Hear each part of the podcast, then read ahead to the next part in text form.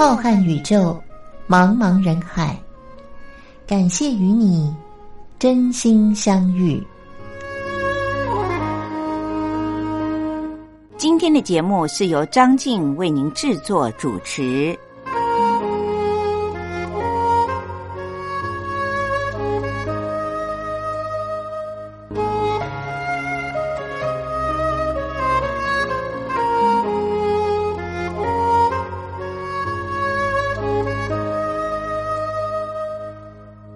各位听众朋友，大家好，我是张静。又到了星期天晚上零点十分，张静为您主持《真心相遇》的时间了。今天是二零二零年的五月三十一日，也是五月的最后一个星期天。时间真的过得很快，转眼今年五个月过去了。下个星期张静和大家碰面的时候，就已经来到了年中间了，也就是六月了。随着日子渐渐的恢复了正常的脚步，不知道各位听众朋友，除了自由的活动让我们心情变得比较愉悦之外，大家有没有觉得，其实病毒虽然可怕，但是病毒之外，日子恢复到了正常，我们还是要担心其他的一些问题，比如说，随着工厂逐渐的开工了，路上的交通工具也变多了的时候。各位听众朋友，接踵而来的大概就是我们这半年当中没有看到的空气污染的问题了。早些时呢，像去年、前年，我们经常的会谈到空气污染，大家都觉得很烦，天空灰蒙蒙的，而且现在也有很多新的医疗资讯告诉我们说，空气污染不但对于我们的身体健康有影响，甚至于还有研究说，空气污染比较严重的地区还会造成老年以后失智的问题呢。我记得这则资讯，张静也曾经在真心。相遇的节目当中，和大家一起分享，听起来不是危言耸听。如果把空气污染和新冠肺炎的病毒互相比拟的话，其实空气污染也会造成我们肺部的伤害啊。今天张静在节目当中就要在我们的生活步骤逐渐的恢复了正常，我们大家都很雀跃，天气越来越热，新冠肺炎的病毒也就会销声匿迹之际。我们要提防的另外一个问题，那就是空气污染严重对于我们肺部的伤害。希望能够帮助各位听众朋友们学会一些预防的小撇步。今天节目的一开始，张晶要为您介绍这首歌。唱这首歌的人依然活跃在我们华人的歌坛当中，但是这首歌应该大家有好久的时间都没有听过了吧？这就是周华健在千禧年两千年的时候所唱的《让我欢喜让我忧》。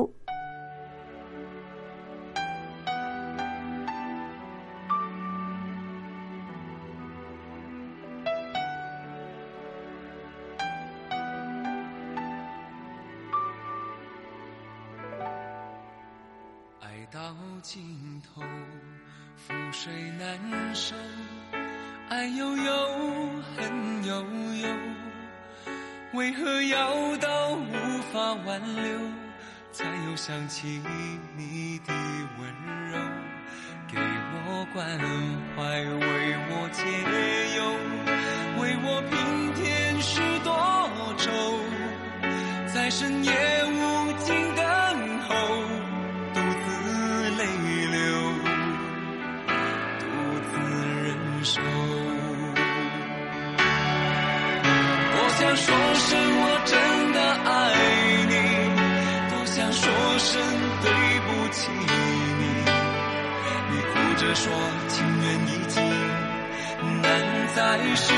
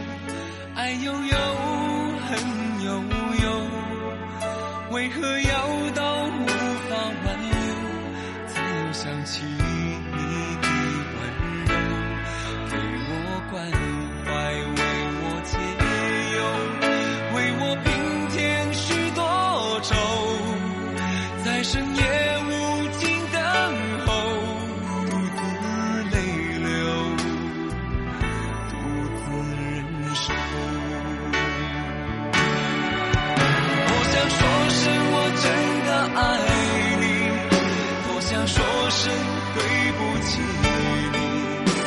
你哭着说情缘已尽，难再续，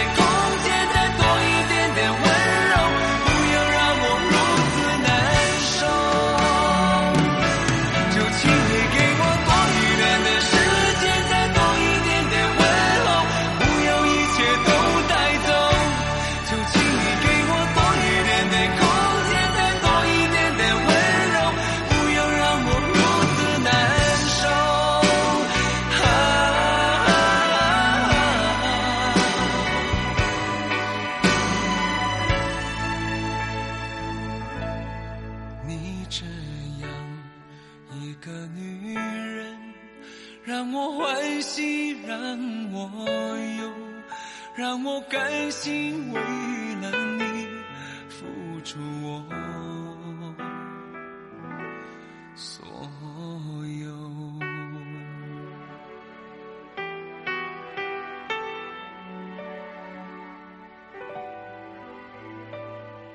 各位听众朋友，今天张静要在节目当中和您聊的是，空气污染严重的话，其实也会让我们的肺部受到很重大的伤害，可能会因为急速的恶化而造成了所谓的“菜瓜布肺”。为什么会形容肺变成了像菜瓜布一样呢？各位听众朋友，如果您经常使用超级市场买来的菜瓜布清洗家里的锅碗瓢勺的话，用久了，家庭主妇们一定会发现那个菜瓜布呢，组织结构变得烂烂的，好像组织很稀松，很多的空洞化。这时候，很多人就会到超级市场再去买一块新的菜瓜布，觉得旧的菜瓜布不好用了。但是，如果我们的肺变成了像一个菜瓜布一样的肺，您可以把它换掉吗？当然不能。这就是为什么专家学者们认为，严重的空气污染对于肺部的伤害可能不会比新冠肺炎的病毒对您肺部的伤害来得轻了。我们知道，这些年以来，因为全球天气变化很剧烈，再加上任何的交通工具以及工厂排废气的问题，都会造成空气污染。就比如说，在二零二零年新冠肺炎之前，南半球的澳洲因为森林大火，野火烧不尽，不但吞噬了当地的生态环境，而且燃烧森林之后所产生的大量的烟雾，让整个澳洲的空气污染达到了有害这种级别。刚好当时澳洲要举行全世界知名的网球公开赛。严重的空气污染，甚至于冲击到了参加竞赛的选手们的身体健康。有的选手因为猛烈的咳嗽而退出了比赛。这也让全世界都透过了公开的转播，再一次的看到了空气污染和我们肺部健康所面临的严重的课题。空气污染还会造成另外一个问题，因为它会随着整个的大气到处的飘散，所以不是只有一个地方或者是一个国家的问题，它会随着风向和空气飘散到邻近的地区和邻近的国家，所以这个问题呢也引起了全世界的关注。空气污染诱发的菜瓜布肺的患者呢，因为急性恶化而送到医院的比例也逐年的升高，而且这个现象普遍的存在于全世界的各地，并不是单单只有某一个国家或某一个地区。台湾的胸腔科的医生就告诉我们说，菜瓜布肺是一种形容。就是说，这个患者的肺呢，像刚才张静所提到的，好像一个用烂的菜瓜布一样。它是一种严重的肺部纤维化的疾病。由于病人的肺功能会持续的恶化，对于空气污染的敏感度变高，所以很容易就会引发急性的恶化，而造成像气喘、干咳，必须要住院治疗了。此外呢，菜瓜布肺相较于其他肺部的疾病，它有一个特别的地方是在于，菜瓜布肺通常是从我们一个人肺部这个器官，像两片叶子一样，从下肺叶开始慢慢的往上纤维化。因此，当医生听诊的时候，发现这个病人后背的下背肺叶。常常都会听到有类似，好像我们魔鬼粘，就是我们要把两样东西粘合在一起所用的那种塑胶的魔鬼粘，它会撕开的时候有一种连续性的爆裂的声音。如果这位病人得到的是菜瓜布肺。这种疾病的话，那么门诊的医生常常都会利用听诊器在替他听胸腔或者是后背的时候，都会听到有类似这样的连续性的爆裂的声音。这时候医生就会高度的怀疑他罹患了菜瓜布肺，并且会安排在台湾呢有高解析度的电脑断层为他做一个扫描。因为做了扫描以后，才知道菜瓜布肺这种纤维化到底严重到什么地步，才能够做进一步的检查。那台湾有一位主治医师就说，他曾经在门诊的时候，替一个年纪大约六十五岁左右的男性诊断出了他罹患了菜瓜布肺。经过这位主治医生的治疗，原本病情很稳定，但是。当这位病人因为感冒而导致了菜瓜部肺进一步的急性恶化，这时候这位病人就会严重的呼吸困难，他身体当中的血氧浓度会从百分之九十几，这也是我们每一个人身体健康的人应该要有的数字，大约就是百分之九十多。没想到这个病人呢，就因为菜瓜部肺变得严重了，所以呢，他呼吸困难，迫使他的血氧浓度一直的急速下降，最后竟然来到医院的时候只有百分之八十了。各位听众朋友一定会问：血氧浓度到底和我们的身体有什么关联呢？如果您的血氧浓度这么低，到了百分之八十的时候，几乎就是呼吸困难了。所以，这位主治医生看到了这位病人进入了急诊间以后，立刻的紧急安排他住院治疗。菜瓜布肺这种疾病呢，进展的是非常的快速的。如果延误了治疗，或者受到了外来物体的刺激的话，比如说他不来看。继续的生活在空气污染的严重状况下，或者是他感染了其他的病菌的话，那么就会有很高的机会比别人更容易发生恶化、加剧死亡的风险。所以，各位听众朋友，不要小看了所谓的菜瓜布肺，当然也更不能够小看了空气污染的严重性对于这种肺部纤维化的疾病所造成的严重伤害了。目前虽然在医学上治疗的药物可以减缓这个病人肺功能持续的恶化，但是医生们还是呼吁所有的病人都应该要养成定期的吃药。并且搭配肺部的复健的工作，这当然要专业的医生来教我们。而且呢，这一类的病人呢，最好也要养成规律的运动的习惯，减少他急性恶化的风险。台湾因为有全民健康保险，所以我们的数据资料库呢，搜集了许多。因为这种疾病而去看诊或者是住院的病人的资料，那么统计的结果呢，发现，在台湾被确诊罹患了菜瓜布肺的病人，他之后平均存活的时期大约都只有八个月到十个月。那么有的病人呢，常年都会出现干咳，或者是一呼吸就会有气喘的现象，严重的时候呢，甚至于连坐着也会喘。虽然现阶段我们有抵抗肺部纤维化的药物，可以减少细胞激素对于肺部的增长所造成的伤害，能够抑制这个病人肺发炎的反应，减少他的肺功能衰退。不过，依照临床试验的结果。大约也只能减少一年里面将近七成发生急性恶化的几率，在治疗的期间呢，大约可以减少超过四成的死亡率。不过，还是会渐渐的让他的肺部功能逐渐的衰退。所以，所有的胸腔科的主治医生都一直呼吁大家要保持肺部的干净和健康。最好的方法就是不要让菜瓜布肺发生在您的身上。然而，许多抽烟的朋友或者是在工厂附近。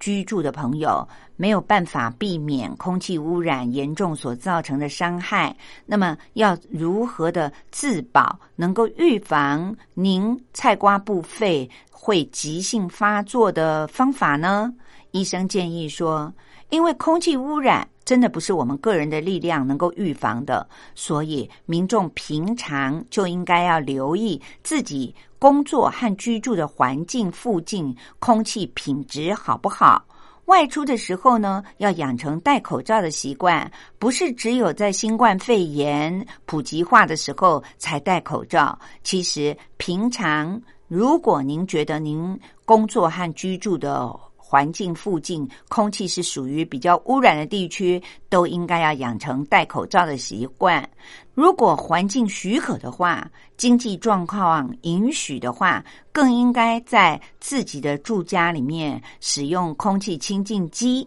此外呢，病人如果发现这个时期正在流行流感的话，也就是在秋冬两个季节流感高峰期，应该要到专业医生那边去注射流感的疫苗，因为避免得到流感，就可以避免感染诱发这种疾病的恶化。如果平常的话，可以多喝抗氧化物，比如说像维他命 E、维他命 D 以及绿茶等等的饮料，减缓我们肺部的老化。各位听众朋友，虽然在现代医学里面，即便是罹患了菜瓜布肺，它也有治疗的方法，但是及早发现、及早治疗，仍然是这个疾病被治愈之后的一个重要的关键。所以，医生一再的呼吁大家：如果您是住在空气比较污染的地区的话，或者是您得到了流感之后，有咳嗽、疲倦，感觉很累，容易喘，而且这种情况持续了两个月都没有改善的朋友，就应该要到大型的医院的胸腔内科里面去做进一步的诊断，让医生做一做听诊的检查，也透过专业的肺部高解析度的电脑断层扫描一下，因为菜瓜布肺的普及率是很高的，也会随着年纪大了。肺功能越来越衰退，所以希望各位听众朋友，我们多了一些资讯以后呢，才知道要如何的自我保护自己的健康，也才知道什么样的疾病需要去寻找什么样的专业医生来治疗。希望各位听众朋友们，自己的身体健康自己要来关照，这样我们才不会拖累家人，也才能够让自己活得。健康又快乐，您说是不是呢？接下来，张静要为您介绍这首歌，应该也是和周华健刚才所唱的《让我欢喜让我忧》差不多同时期的歌曲。唱这首歌的也是台湾知名的歌手张宇所唱的《用心良苦》。当时这首歌在大街小巷大家都会唱，但是好像有好久的一段时间都没有再听过了。今天特别在节目当中为大家介绍张宇的这首《用心良苦》，希望各位听众朋友们会喜欢。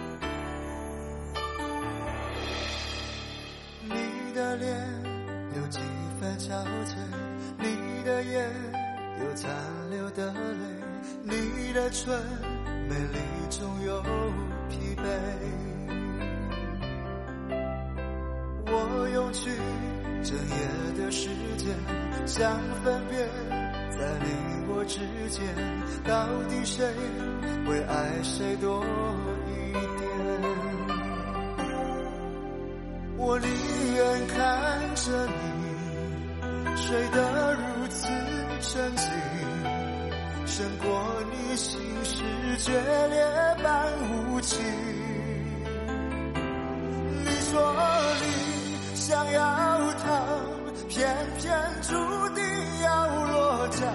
情灭了爱熄了剩下空心要不要春已走花又落用心良苦却成空我的痛怎么形容一生爱错放你的手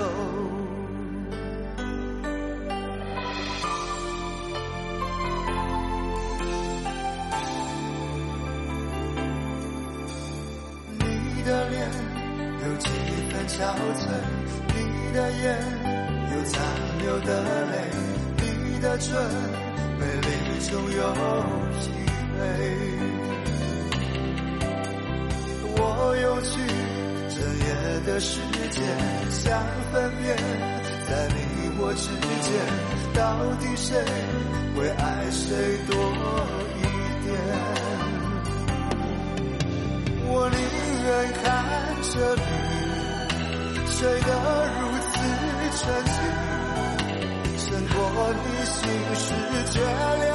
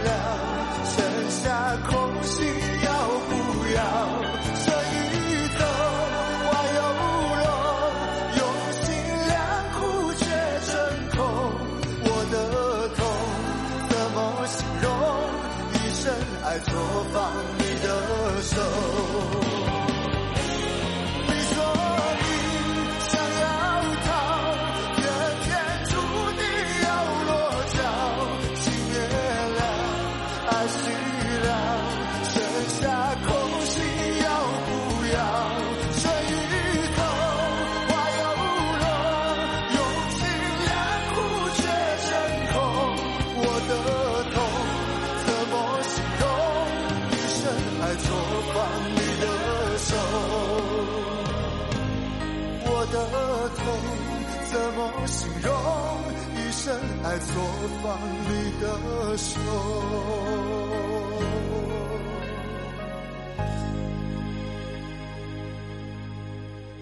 各位听众朋友，接下来张正要和您聊的这个话题，其实也是和我周边的朋友有关系的。这也是做广播非常有趣的一件事。每次在广播当中要和各位听众朋友们聊什么样的话题呢？通常都是我在准备资料之前，看到了身边有朋友碰到的状况，或者是有人跟我讨论过的话题，我就会想：诶，这星期和大家一起搜集一些资料，分享张静自己面对了亲朋好友们所提出的这些问题，不是一举两得吗？那么最近呢，张静身边有一位同事，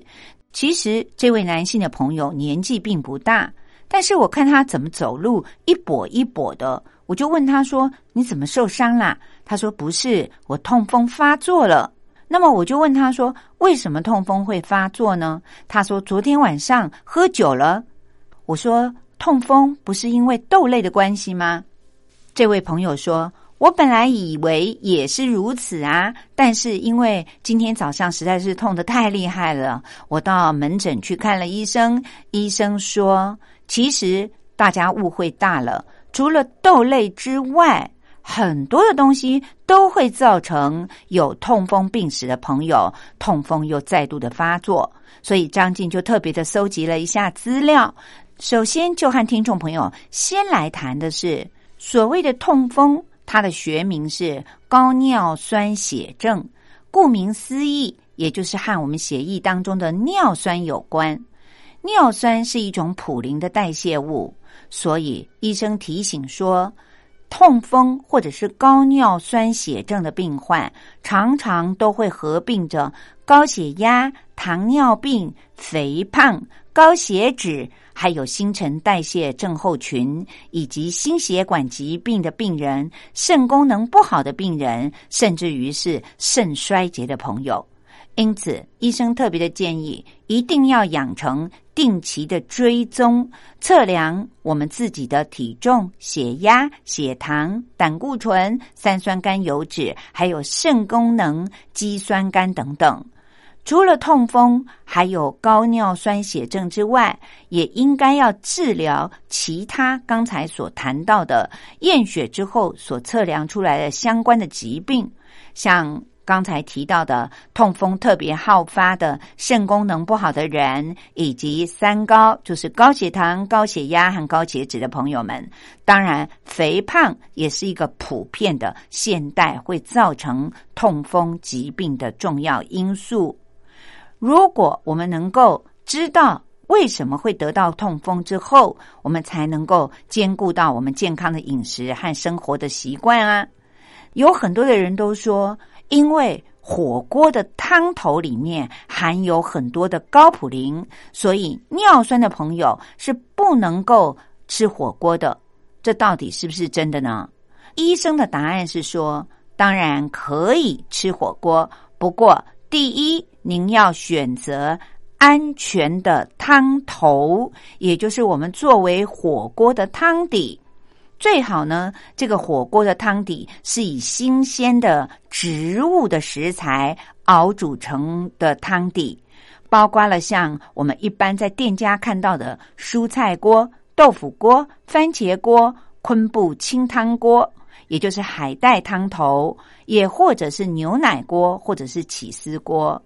如果想要喝火锅的汤，那么在没有涮肉之前，就要把那个清汤先把它装到碗里面来喝。涮了肉以后的汤头，可能原本是一个植物锅底，但是加上了一片一片的肉在里面熬煮呢，这锅蔬菜汤底也就变成了高普林的火锅汤了。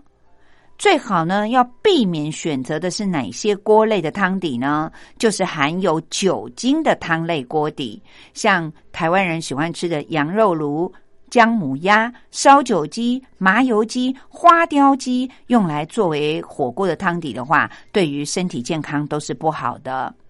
当然，我们对岸的朋友喜欢喝的麻辣锅的锅底，也是一些高普林的，会造成痛风发作的火锅汤底。另外呢，第二点。医生提醒大家说，在吃火锅的时候呢，最好要选择植物性的食物，而且没有任何数量的限制。什么是植物性的食物呢？包括了像根茎类、还有蔬菜以及豆腐等等，都不会受到限制。但是各位听众朋友要注意哦，像香菇或者是紫菜这一类呢，最好不要吃它。植物性的食物当中的普林对于痛风发作的短期影响是小于动物性食物的来源的。在很多的大型的研究当中都发现，长期习惯食用富含普林的蔬菜和罹患痛风的风险呢没有任何的关联。所以过去我们有一些错误的观念，认为有一些植物里面含有高普林，其实。植物性的食物并不会造成我们罹患痛风，主要这是因为蔬菜里面含了很多的纤维，还有含有很多不饱和脂肪酸等等，这些营养素呢都是很健康的，而且有助于我们减重，还会降低一个人的胰岛素的阻抗，因此就可以减少我们罹患糖尿病的风险。此外，根据国际知名的《新英格兰医学杂志》的研究，他们也发现，植物性的食物是痛风的病人蛋白质首选的来源，尤其是坚果类和豆类。它是蛋白质、纤维、还有维生素和矿物质最好的选择了。如果我们吃植物性蛋白质的人，其实它不会造成你的痛风。这也就是过去我们一直误会说吃豆类会造成痛风，其实这是不正确的。接下来，如果喜欢吃火锅的朋友，您又有痛风病史的话，第三点您要注意的是。少量的肉类和海鲜是可以的，但是呢，内脏类的食物呢，最好完全的避免。您在吃火锅的时候，如果是一些贝壳类或者是鱼类，少少的吃一点，少吃加工的丸子类。可是内脏，不论它是猪的内脏，还是鸡的内脏，还是其他的禽类，或者是牛的内脏，最好。一点儿都不要吃，因为它们都是造成痛风发作的重要原因。各位听众朋友，除了刚才张静所提到的痛风一样可以吃火锅，只要注意刚才所说的三点之外呢？特别要呼吁大家的是，我们知道现在很多火锅店都会常常提供所谓的不限制量的含糖饮料或者是冰淇淋这类食物呢。您到火锅店去吃火锅的时候，千万要避免，因为这类的食物和饮料多半都是用精致的碳水化合物还有饱和脂肪所做成的，它就会造成我们血糖升高。并且会增加我们血清尿酸和血浆葡萄糖以及三酸甘油脂的浓度一直往上升，这些都是会导致痛风发作，而且还会让痛风的症状更为严重的因素。所以，医生建议大家吃火锅就选择安全的汤底。多吃蔬菜，少量的肉类和海鲜都是可以的。最要避免的就是任何的动物的内脏以及含糖的饮料和冰淇淋了。吃火锅的时候，什么样的饮料最适合搭配呢？那就是绿茶了。希望各位听众朋友，如果您也是一个有痛风病史的人，最好要注意张静今天。在身边的朋友所碰到的这个问题，他就是一个有痛风病史的人，经过了医生的指导，火锅可以吃。如果您明白了什么样的火锅是最安全的，不会触发到痛风发作的话，那么您又多了一项食物的选择。希望张静今天在节目里面和您分享了这些资讯以后，有痛风病史的朋友们不再认为火锅是不能够碰的危险地雷了。接下来又到了张静要为您说历史故事的时间，欢迎各位听众朋友们继续的收听。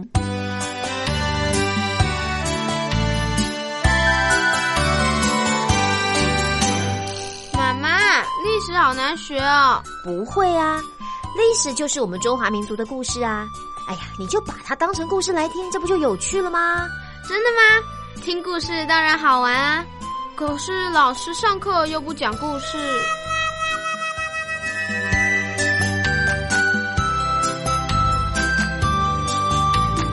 听光华小学堂说历史故事。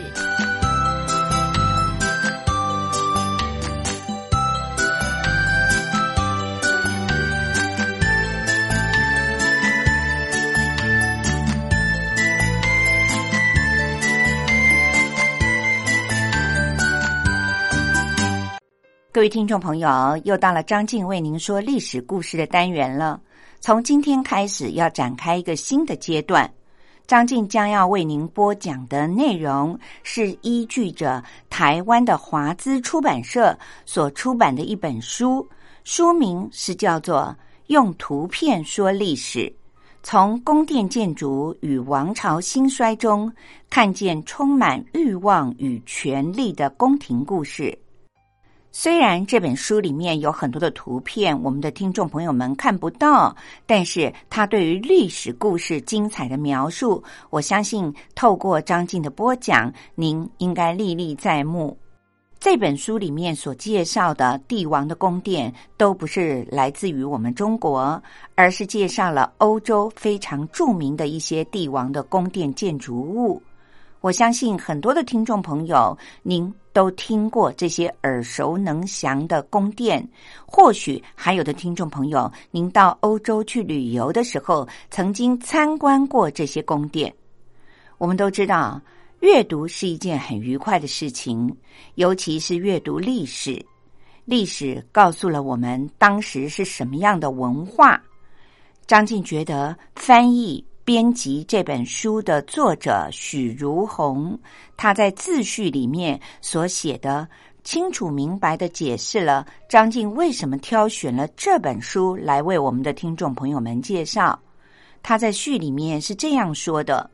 遍布全世界各地的每一座宫殿，都是人类宝贵的文化遗产。作为帝王将相权位的象征，他们受到了特别的关照。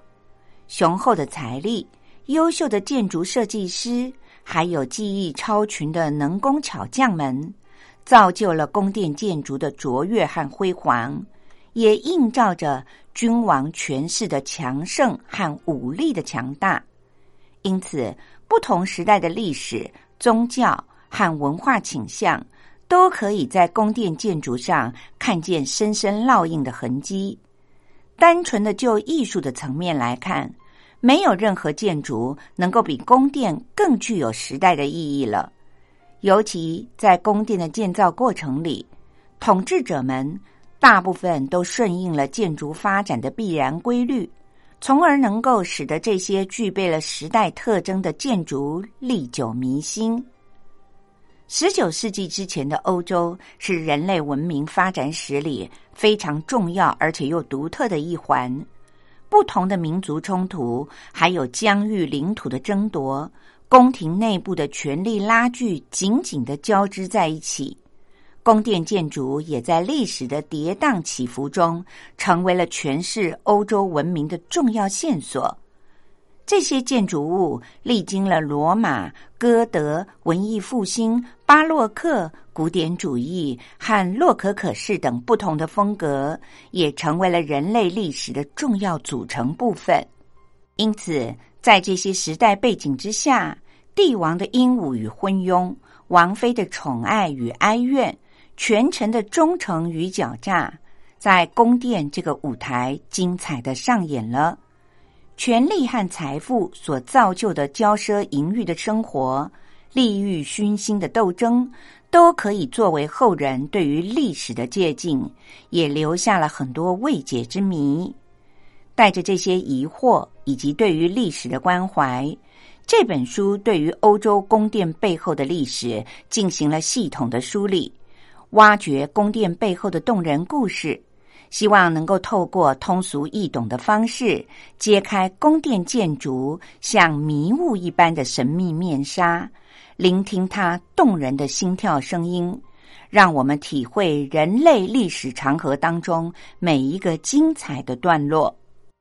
各位听众朋友，今天张静将要继续的为您讲述，在一七七四年的时候，凡尔赛宫的一场化妆舞会里。瑞典贵族费森伯爵结识了未来的法国皇后，来自于奥地利的公主玛丽，也成为了在法国的历史上非常重要的一段历史。话说，一七七四年一月的某一天，凡尔赛宫里面正在举行一场非常盛大的化妆舞会，这时候。舞厅的中间有一个身材硕长、风度翩翩的年轻人，不小心撞倒了一个戴着白色面具的年纪大约十八岁的姑娘。年轻人的面具也同时的被撞掉了。姑娘不禁被他那英俊的容貌、优雅的举止给打动了。这一瞬间的相视，也为这对年轻人播下了爱情的种子。这个年轻人就是瑞典的贵族艾塞克尔费森伯爵，而这位美丽的姑娘则是奥地利的公主，也是未来法国国王路易十六的皇后玛丽安托瓦内特。然而，没有想到命运捉弄人，费森伯爵和玛丽分手之后，继续着他的欧洲之旅。就在他离开以后，不到三个月的时间。法国的老国王路易十五驾崩了，路易十六顺利的继承王位，而奥地利的公主玛丽成为了法国的皇后。法国和奥地利哈布斯堡王朝的这桩政治婚姻，没有想到断送了这对年轻人的姻缘。由于路易十六性格内向，和凡尔赛宫的生活格格不入，每天都郁郁寡欢。很喜欢在挂有黑窗帘的厅堂里面谈论着死亡。他似乎对于王位并不热衷，也很少去过问国事。法国的史学家路易马德林曾经描述路易十六说：“他不喜欢劳动，也不喜欢恋爱，不喜欢打仗，不喜欢政治的事情。他生平只有两样嗜好，那就是打猎和做铁匠。”然而可笑的是，巴黎人民起义攻克了巴士底监狱的当天，法国路易十六竟然在日记里面写道：“无事可记。”他的婚妹可见一斑。反观他的皇后玛丽皇后却不是如此。这位皇后长得美丽端庄，舞姿很迷人，但是性情骄纵，挥霍无度。喜欢在宫廷里面抛头露面，国库里的钱经常被他挪为私用。路易十六当政的十五年期间，国债整整增加了三倍。玛丽皇后的私人生活也成为了众矢之的。豪华的宫廷生活难以抚平他渴望真诚纯洁爱情的心。在他和费森伯爵分手的四年以后。费森伯爵曾经到凡尔赛宫里拜访他，而费森伯爵在写给自己父亲的信里流露出了对于这位法国皇后的爱慕之情。他说：“我所认识的公主和皇后里，她是最漂亮、最迷人的，令我终身难忘。”但是就在此时，美国独立战争爆发了，也继续的燃烧着这两个年轻人的不幸。费森伯爵志愿和法国军队一起前往美国打仗，据说这也是因为出于他对于玛丽皇后的爱慕之心。临行之前，玛丽皇后在凡尔赛宫里秘密的约会了费森伯爵，两个人情意缠绵，难分难舍。四年之后，战争结束了，费森伯爵途经南美洲返回法国，而玛丽皇后为他争取到了一个上校的头衔。历经了八年的爱恨离别之后，费森伯爵拒绝了家人的催促，决定要留在法国巴黎。但是法国大革命却把他们两个人送进了爱情的坟墓里。西元一七八九年，法国大革命的期间，凡尔赛宫廷里一片惊恐。费森接受了玛丽皇后的嘱托，前往奥地利和意大利。想要寻求他的娘家的亲属们哈布斯堡王朝家族的援助，后来他又以瑞典国王特使的身份重返了凡尔赛，为玛丽皇后谋划献策。这时候，法国王室成员和贵族们已经成为了丧家之犬，纷纷的逃离法国。一七八九年的十月。凡尔赛宫里仍旧的举行了盛大的宴会，以庆祝国王新的卫队的成立。这时候，愤怒的巴黎市民们手持着木棍，高呼着口号，向凡尔赛宫进攻。面对着愤怒的群众，玛丽皇后一行人在国民警卫军总司令拉斐德的护卫之下，慌忙的逃向了巴黎。住进了土伊勒里宫，而费森伯爵则乘坐了另外一辆马车，跟在大队人马的后面。此后，凡尔赛宫就成为了一座被废弃的王宫。随着法国大革命形势的发展，费森为玛丽皇后精心的安排了一个出逃的计划。他为皇后一家人弄了好几张俄国的护照，想要逃往俄国。一七九一年六月二十一号的深夜，费森赶着一辆普通的马车来到了图伊勒里宫的广场，把皇后的两个孩子和他们的女老师接上了马车。女老师扮成一个俄国的贵夫人，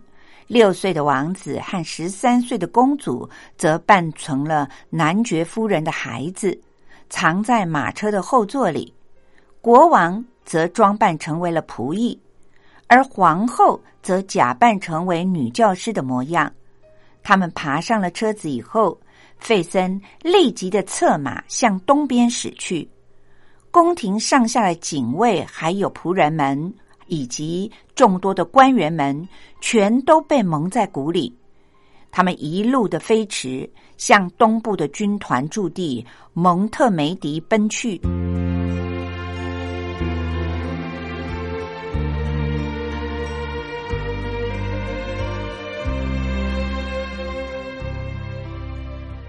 各位听众朋友，我是张静。今天的真心相遇又到了要和您说再会的时候了。感谢您今天晚上陪伴着张静在空中度过的这段时光。希望各位听众朋友们不要忘记了，下个星期天的零点十分，张静依然会在空中陪伴着大家。期待您能够在收音机旁边继续的和我真心相遇。祝福各位听众朋友们，大家身体健康。一切平安顺利，我们下星期天的晚上再会喽，拜拜。